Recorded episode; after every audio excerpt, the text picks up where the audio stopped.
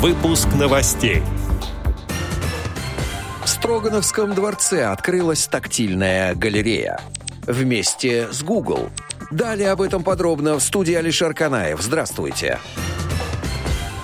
Как сообщает Google, 3 декабря состоялся запуск специального раздела на портале цифровых компетенций вместе с Google, приуроченный к Международному дню инвалидов. Здесь собраны инструменты и программы Google, используя которые люди с ограниченными возможностями здоровья смогут подать заявку на бесплатные курсы по нескольким направлениям и обучиться новым профессиям. Кроме того, есть возможность пройти курс по социальному предпринимательству предпринимательству. Вместе с проектом Google можно освоить новую профессию и стать востребованным специалистом с удаленной и проектной занятостью, а также получить востребованный диплом от ведущих вузов и образовательных проектов страны. Программа Google рассчитана на несколько лет.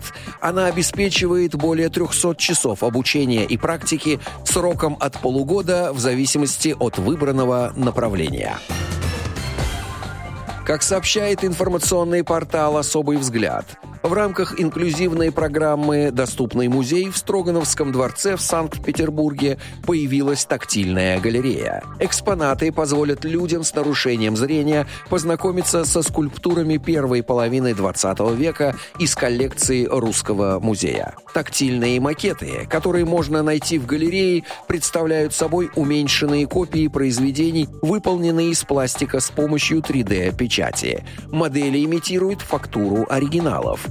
Каждый экспонат сопровождается аудиогидом с тифлокомментарием. Гостей галереи также ждут таблички с информацией на шрифте Брайля. В экспозиции модели представлены в хронологическом порядке. Отдел новостей «Радио ВОЗ» приглашает к сотрудничеству региональной организации. Наш адрес новости собака – радиовоз.ру. В студии был Алишер Канаев. До встречи на «Радио ВОЗ».